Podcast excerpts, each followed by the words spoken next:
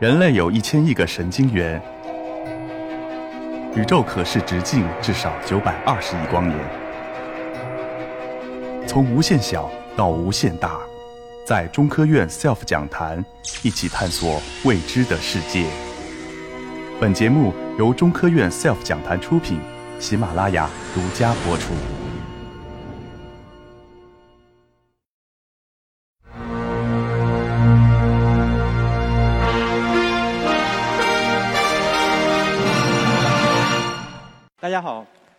国家天文台的范舟，呃，很高兴今天可以在这儿和大家一块儿分享一下，呃，我给星星还有星系做这个人口普查的过程。提到这个天文，大家肯定首先想的什么？就是星空。然后星空非常美丽，对吧？有时候就是你一直看着星空的时候，有一种莫名的感动，就觉得人类特别渺小。在看星空的时候，人也有很多的思考，就是天上的星星到底有多大？宇宙里面到底有多少星星？呃，宇宙有没有边界？然后宇宙宇宙外面又是什么呢？然后这张图片就是我们国家天文台就兴隆观测基地的一个夜景，非常漂亮。然后大家如果有机会的话，可以欢迎去参观。从远古时代，人类就一直在仰望星空，一直在思考各种和星星空有关的问题。呃，但是实际上呢，就是长期以来，人类其实一直在观测星空的时候用的都是肉眼，所以因为人肉眼的这个大小的问大小的局限性。所以就是一直导致，就是说你不能观测特别暗弱的天体、特别远的天体，直到四百多年前，伽利略他第一次把这个望远镜指向星空的时候，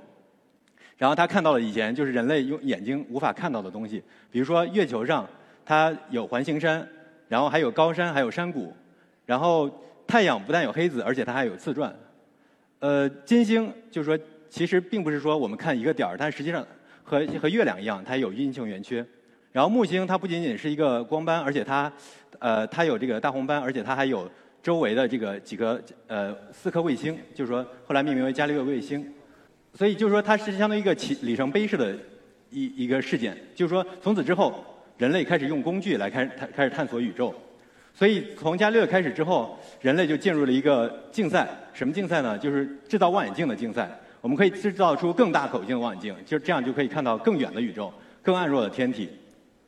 所以呢，呃，人类这个造望造望远镜的这个进程就一直在开启。从这个伽利略这个望远镜之后，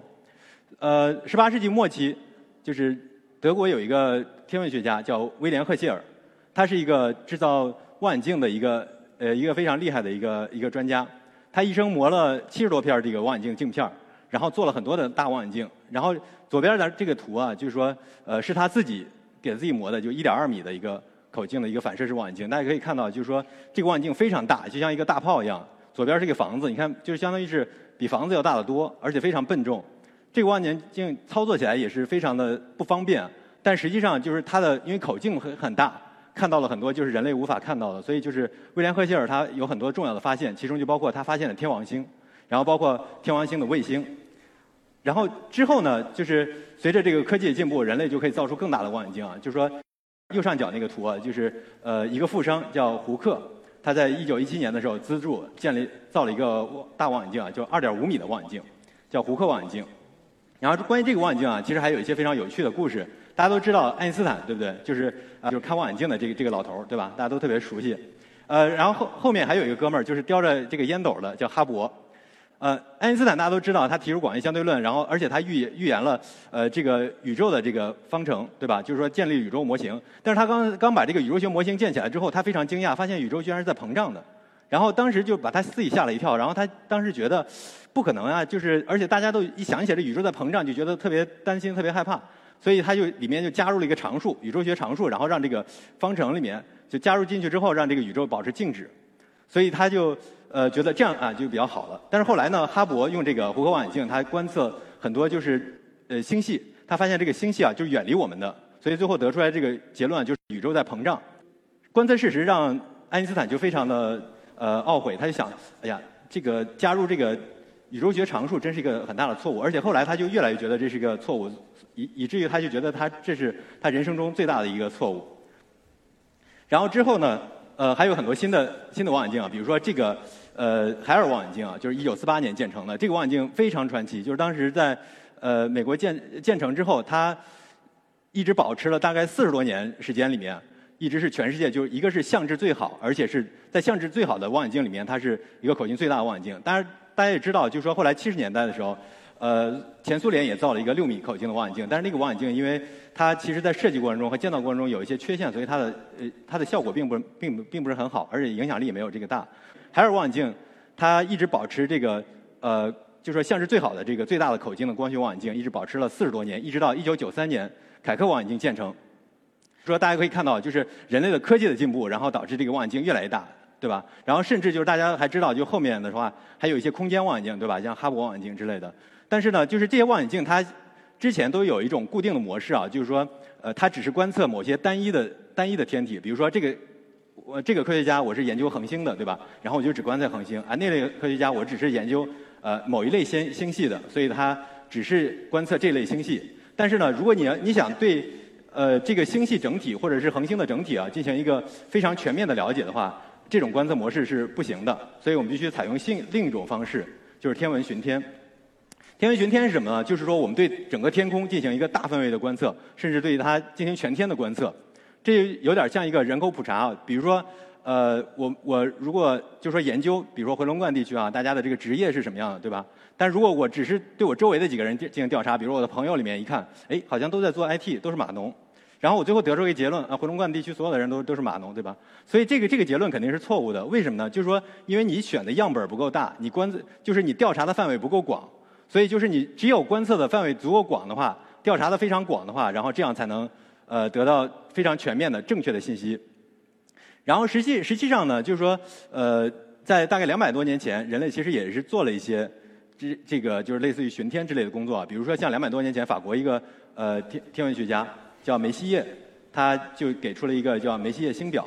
这个星表里面它包含了一百一十个天体啊，他当时叫梅西叶星云星团表，就是他觉得很多大部分都是星云，但实际上后来就发现啊，其实里面有很多是星系，对吧？比如说呃像这个 M 三十一，对吧？大家都知道仙女座星系其实就在这个梅西叶星表里面排第三十一位。M 一是什么？大家肯定都。都清楚啊，就是叫蟹状星云，对吧？蟹状星云是什么？就是呃，它是一个超新星遗迹，而且是中国人的一个骄傲。因为当时就是大家发现这个超呃超新星遗迹的时候，这个蟹状星云，觉得就是它推算出来，应该是就是在中国宋朝的时候，就幺零五四年的时候，它爆发的。然后呃，当时就就在中国的古籍里面到处找。看有没有？其实实际上后来在很多这个中国文献里面，包括宋史里面，就发现确实有这样的记录。所以就是从中国的这个文献里面和这个呃观测里面，完全非常好的就是吻合起来了。前一段大家都非常关注的，给黑洞拍照片，对不对？就说。给给哪个黑洞拍照片呢？就是这个图像，就是这个梅西的天体里面排八十七位，就是最啊右最下面最下面这个排八十七位的这个这个星系，大家看着比较小，但实际上它是一个非常大的一个椭圆星系。它中间有它中间有一个六十亿倍太阳质量的呃黑洞，所以咱们拍照片儿就是拍的是这个这个照片儿呃。其实呢，就是梅谢梅谢星表，就是现在也是特别特别流行啊。因为就是说，每年大概三月底的时候，大家都听过有一个叫梅谢马拉松，对不对？就是有很多的北半球的天文学家，然后都是呃，也不是天文学家，就是天文爱好者，他们就拿小望远镜，然后进行观测，就是一一个晚上，然后把所有的这个梅谢星星星表里面这个呃，不管是星源、星团、星呃，还有星系，全部看一遍。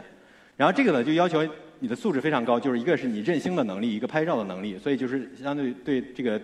天文爱好者来说是一个非常大的一个考验，就是能看出你的水平怎么样。后来呢，就是还有一些别的星表，比如说 NGC 星表，那个星表就是说它包含的这个恒，就是说一个是呃星云、星系，还有这个星团的数量更多，有七千多个。这个星表里面只记录了一个，一个是编号，还有是这个就是它在天球上的位置，然后还有一些它的亮度。呃，包括它的一些呃距，比如距离啊什么之类的信息啊，就是大家如果真的把这个梅谢星表和 NGC 星表拿出来之后，发现是一个文本文件，根本不是一个图像。然后你看这个东西之后呢，你完全没有概念。这个图呃其实不是梅谢星表，这个只是后来就是大家拍了照片之后做出来的。其实真正的梅谢星表和那个 NGC 星表里面只有文字，所以这个就是给呃很多大家后来就是别别的人用起来就非常不方便。主要是因为什么原因啊？就是因为当时拍照技术并不是那么强，对吧？就是大家拿望远镜你可以看到，但是你要把它真正记录下来是非常难的。就是比如说，当然有一些呃天文学家他画画画功力比较好，他素描可以画出来。但实际上就是说，大家可以假设，如果那时候每个人都有一个呃智能相呃智智能的数码数码相机，或者是有一个智能手机，对吧？你这望望远镜往这一架，然后拿手机往那个目镜上一放，哎，都能拍出来了，那就非常漂亮。但实际上就是那个是非常难。呃，当时的这个照相技术并没有那么好，一直到二十世纪中叶，就是说到一九五零年左右，呃，拍照技术才发展的比较成熟啊，就是那时候，呃，才有一些比较成熟的厂商，然后它可以提供大批量的这个大批量的高质量的这个照相底片，然后可以进行巡天。然后这个巡天呢，为什么就说和之前完全不一样呢？就是你之前大家拿的星表都是一个文本文件，对吧？就是只有这个这这个文字，但是呢，就是这个帕洛马巡天，这个是从一九五零年开始的。它是那个美国国家地理协会，然后和这个帕洛马天文台，然后联合的，用一个一点二米的一个呃帕洛呃一个施密特望远镜来来进行北半球的这个天空整体的巡整体的巡天观测。然后它每一次啊，就是只拍一片儿，然后最后呢，把这些所有的这个拍出来这个这个照相底片，它可以合并起来，变成一个非常大的一个照片。如果有了这个照片之后呢，然后你随便说一个天体，比如说刚才那个梅谢星表里面的，然后你从上面一查。不仅仅能看到它的位置，它还可以看到它的形状啊，它的大小，然后它周围有没有别的星，然后它的形态怎么样的，比如说漩涡星系，它的旋臂怎么样的，就是你看的是非常清楚。所以就这这是一个非常巨大的一个飞跃。所以到后来到七零年的时候，大家就觉得就是那你北半球天空有了，然后南半球没有，呃，利用这个英澳天文台，就是在澳大利亚有一个同样的望远镜，然后做了一个巡天，所以就是南北半球把这个天空都给接起来了，形成一个非常大的一个数据库。然后后来就是说，随着这个电子化技术的提升啊，就是说把这个照相底片儿，因为它保毕竟保存起来、使用起来不方便，所以就是把它进行了数字化。现在也有一些呃网站，比如像那个叫什么 WWT 之类的东西啊，就是说你只要在网上一一搜，然后随便输一个赤星赤尾，然后呃搜搜一个位置，然后你就知道哎它这个这个这个天体是什么样子，就非常方便。这个图这个图片呢，就是当时帕洛马巡天，然后呃一个截图。呃，这个图像就是咱咱们看起来就是，当然和现在拍的照片啊，差别非常大。一个是首先它是黑白的，其次它就是说它非常模糊，对吧？特别不清楚，然后可能还有一些噪声啊什么之类的。但是它也是一个巨大飞跃，就是从从此之后啊，就是人类就是呃有了这个数字化的这个这个可以看得见的这个这个星表，所以就是这个东西为后来的很多这个巡天，包括像那个斯斯隆数字化巡天，提供了很好的一个数据基基础。呃。刚才说了很多的这种国外的巡天啊，当时那中国就是当时这个这个巡天是怎么呃怎么发展起来的呢？当时就是说在国家天文台，当时还是叫北京天文台，呃国家天文台的前身。就当时那个陈建生老师，然后他是正好在呃七十年代末，然后八十年代初的时候，然后去那个澳大利亚国立天文台访问。然后当时就是说大家都知道这个南天的这个呃巡天，就帕洛马巡天也是非常的。火爆，就是说大家都都在做，对吧？然后影响力非常大，然后他当时肯定也是呃深受深受感深受启发，然后回国之后，然后这个呃陈院士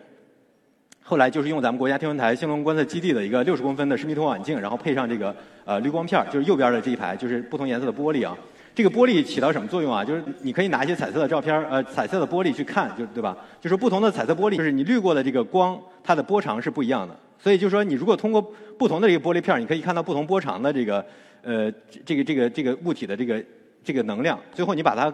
结合起来之后，就得到一个能谱。这个这个东西就是说可以进行物理的分析。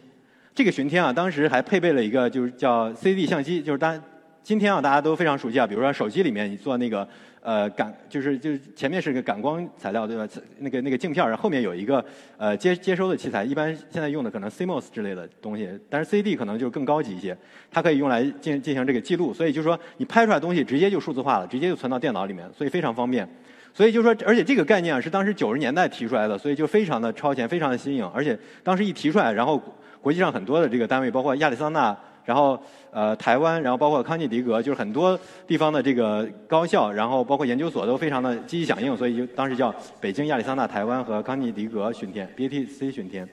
呃，当然在这个巡天里面啊，就是说一个非常呃有意思的一个一个巡天啊，就是说相当于是一个呃人口普查，但是它对什么人口普查呢？对小行星，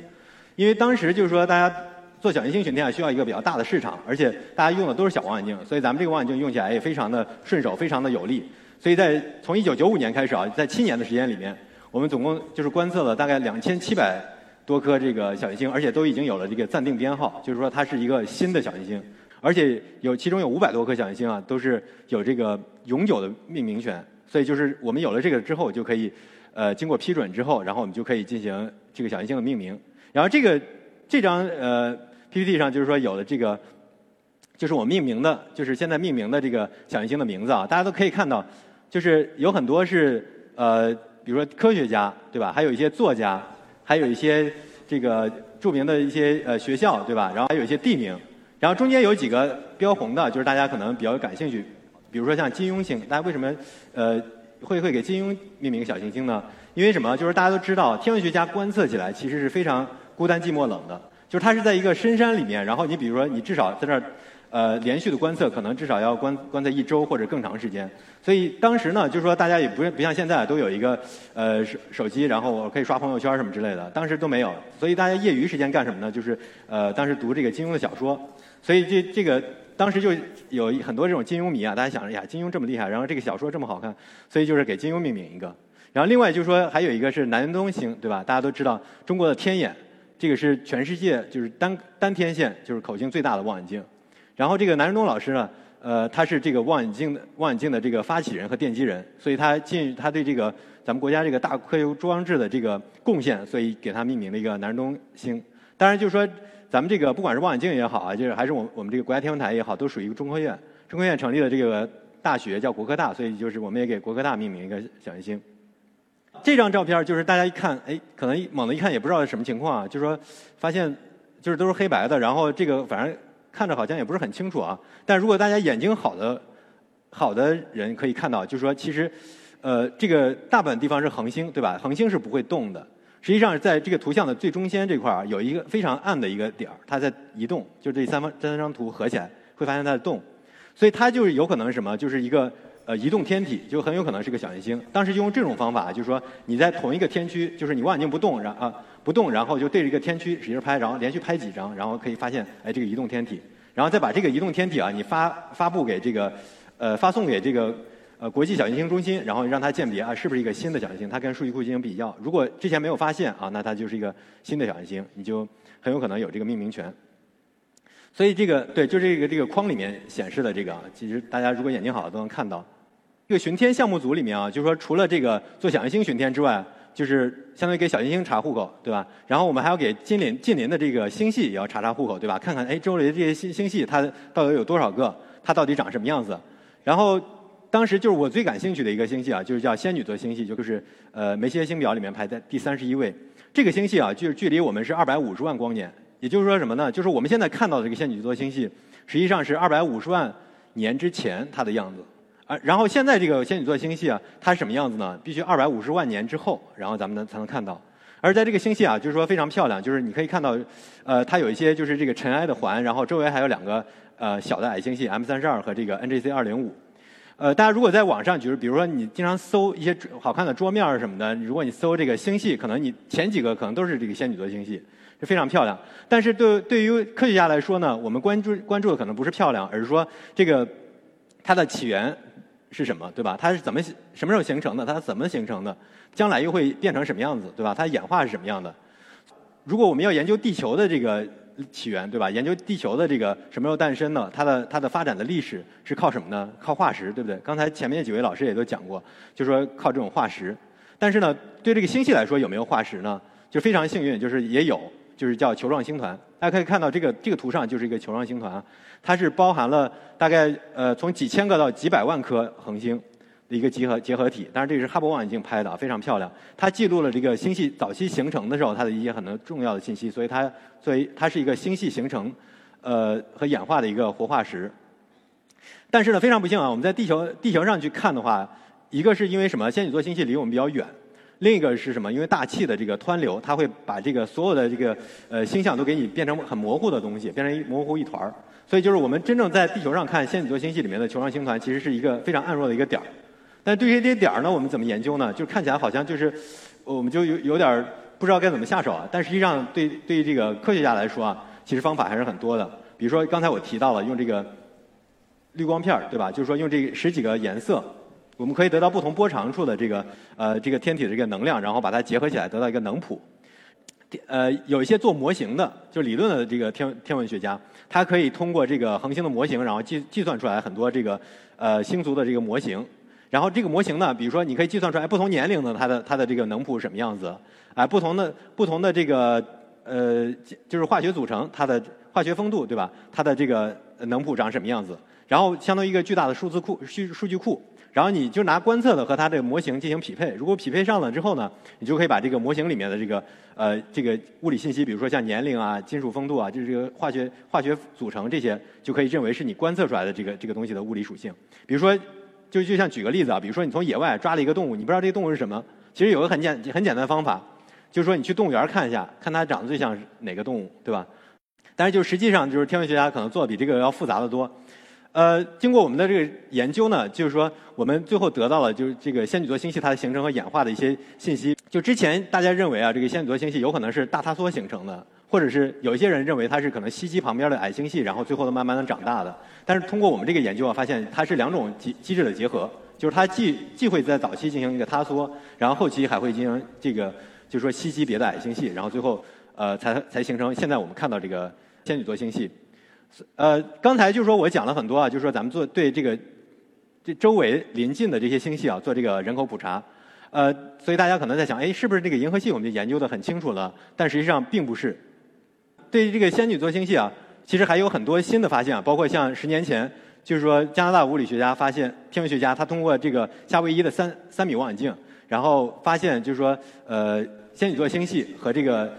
三角座星系之间有这很很严重的相互作用，就是非常强烈的相互作用，然后会袭击导致很多这种星流，然后这个过程是非常非常剧烈的。但实际上呢，更剧烈的情况是什么？就是四十五亿年之后，大家都知道，通过哈勃望远镜的这个十年的观测，发现就是仙女座星系将来就会和那个银河系进行一个碰撞。但是它这个碰撞过程啊，就是非常缓和，就像一个华尔兹一样，就是说先呃接近，然后再远离，最后又回来，最后合并成一个巨椭圆星系。但是大家一想，哎呀，这个。看起来非常的可怕，是不是两个星系完撞完之后，地球就毁灭了？但实际上并不是啊，就呃，在这个星系里面，恒星它的密度是非常低的。恒星如果比作乒乓球的话，它的距离可能就相当于是从北京到上海的距离，所以就是大家不用担心啊，这个恒星碰撞它是几绝对不会几几乎是不会发生的。作为这个行星碰撞呢，那它更不会发生了，所以大家不用担心。但是要担心什么？就是说，真正四十五亿年之后。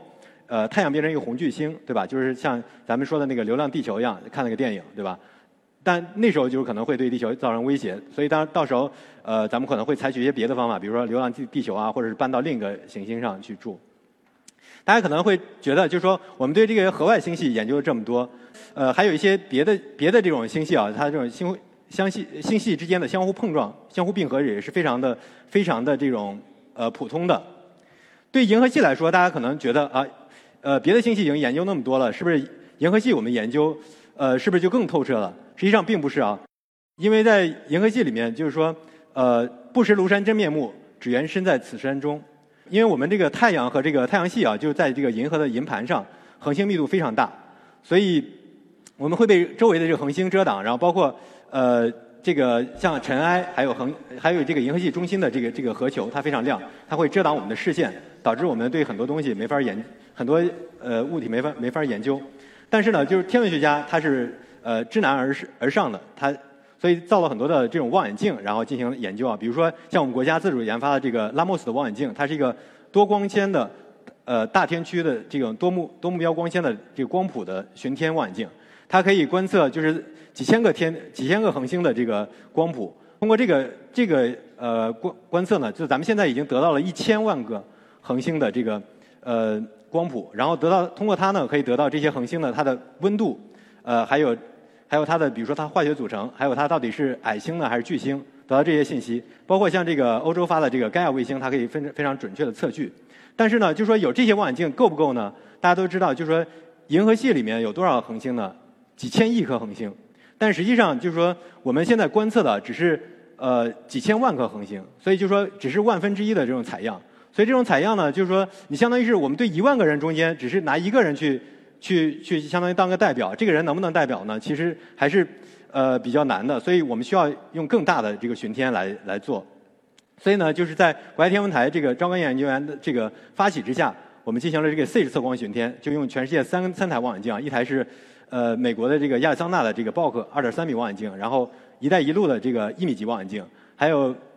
呃新疆的这个一米级望远镜。然后这个圆顶啊，就是说前面的这个这个就是我们用的这个望远镜，呃二点三米望远镜，因为它是在那个亚亚利桑那，就是美国的这个呃西部，它。它的这个一个是它的这个大气的这透明度比较好，另一个是呃，就是它的它这个视宁度啊什么的，就是风速啊什么的都比较平稳。然后这是我们实际观测的一个呃一个照片，就是大家在这个观测室里面来怎么进行观看呢？呃，怎么进行观测呢？就是实际上并不像大家想象的啊，我站在这个望远镜底下拿眼睛去看，实际上大家是通过这个计算机来控制望远镜，然后通过望计算机来进行曝光，然后所有的数据最后观测完之后也是记录在这个。呃，计算机里面的，但是呢，就说大家都觉得啊，天文学家呃观测孤单寂寞冷，但实际上呢，其实我们并不孤单。呃，大家都知道亚利桑那就是在美国的西部啊，有很很多这种非常高的这个仙人掌，可能呃有这个美洲虎对吧？当然还有这个呃响尾蛇，还有熊对吧？但是大家想啊，这些东西可能都在动物园里面，实际上不会碰到，但实际上并不是啊，就是我们有一天呃早上起床的时候，就是说。当然是晚上啊，就因为我们观测是在晚上。起床的时候发现，我们那个纱窗，就是那个宿舍的那个纱窗被，呃，就是有几个爪子印儿，好像是那种，就像类似于熊之类的。然后那个管理人员告诉我们，确实那个山上就是当时有有一些熊出没，因为就是美国可能自然保护比较好，那个熊可能它到这个游览中心去。他去那个垃圾箱附近，他跑一些吃吃的东西，所以但是如果就人遇到的话，其实还是比较危险的。所以那个管理人员当时就赶紧给我们送去了一些这个喷雾啊，这个墨西哥的那个魔鬼辣椒就非常辣，就是只要一喷，然后这个熊肯定不敢过来的。还有一些喇叭，就是这些东西，就是声音非常大，可以让熊就是呃离我们远一点。这但是好的一点是什么？我们没有遇到熊，所以还是比较安全的。呃，到现在来来说，就是我们这个巡天已经呃进入了尾声，就是观测已经。基本上呃结束了，但是还有几个波段没有观测完。用这些数据呢，我们可以做很多研究，比如说研究这个恒星的 它是怎么诞生的，对吧？第一代恒星，然后包括研究这个白矮星啊，对吧？呃，对吧？就是说这个大家都知道，太阳最后演化的晚期啊，它会变成一个红巨星，然后中心变成一个白矮星。另外就是说，我们有这个非常大的一个样本之后，就可以对银河系的这个结构和演化做成一个非常好的一个呃认识。呃，做了这么多巡天，我觉得就是说想说一下自己的感受啊。就我自己感觉啊，就是天文学就像一个大厦一样。呃，大家平时看到的只是那个大厦的顶端啊，比如说非常耀眼的，比如说像诺贝尔奖，对吧？大家发现了这个引力波天文学啊，包括这个宇宙的这个超加速膨胀，呃，这些都非常的漂亮。但实际上呢，在这个大厦的底端都是很多就是像类似于我之类的，就是说作为这个观测的这个最基础的人员，就是我们通过这个日日积月累的观测。然后得到了这个非常可靠的高质量的数据，然后来支撑了这个大厦。所以就是作为一个最基基础的这个观测人员，就是巡天的观测人员来说，也是非常呃感觉非常非常自豪的。呃，行，我的报告就到这里。我是范舟，来自国家天文台。然后我做的工作就是给星星和星系做人口普查。谢谢大家。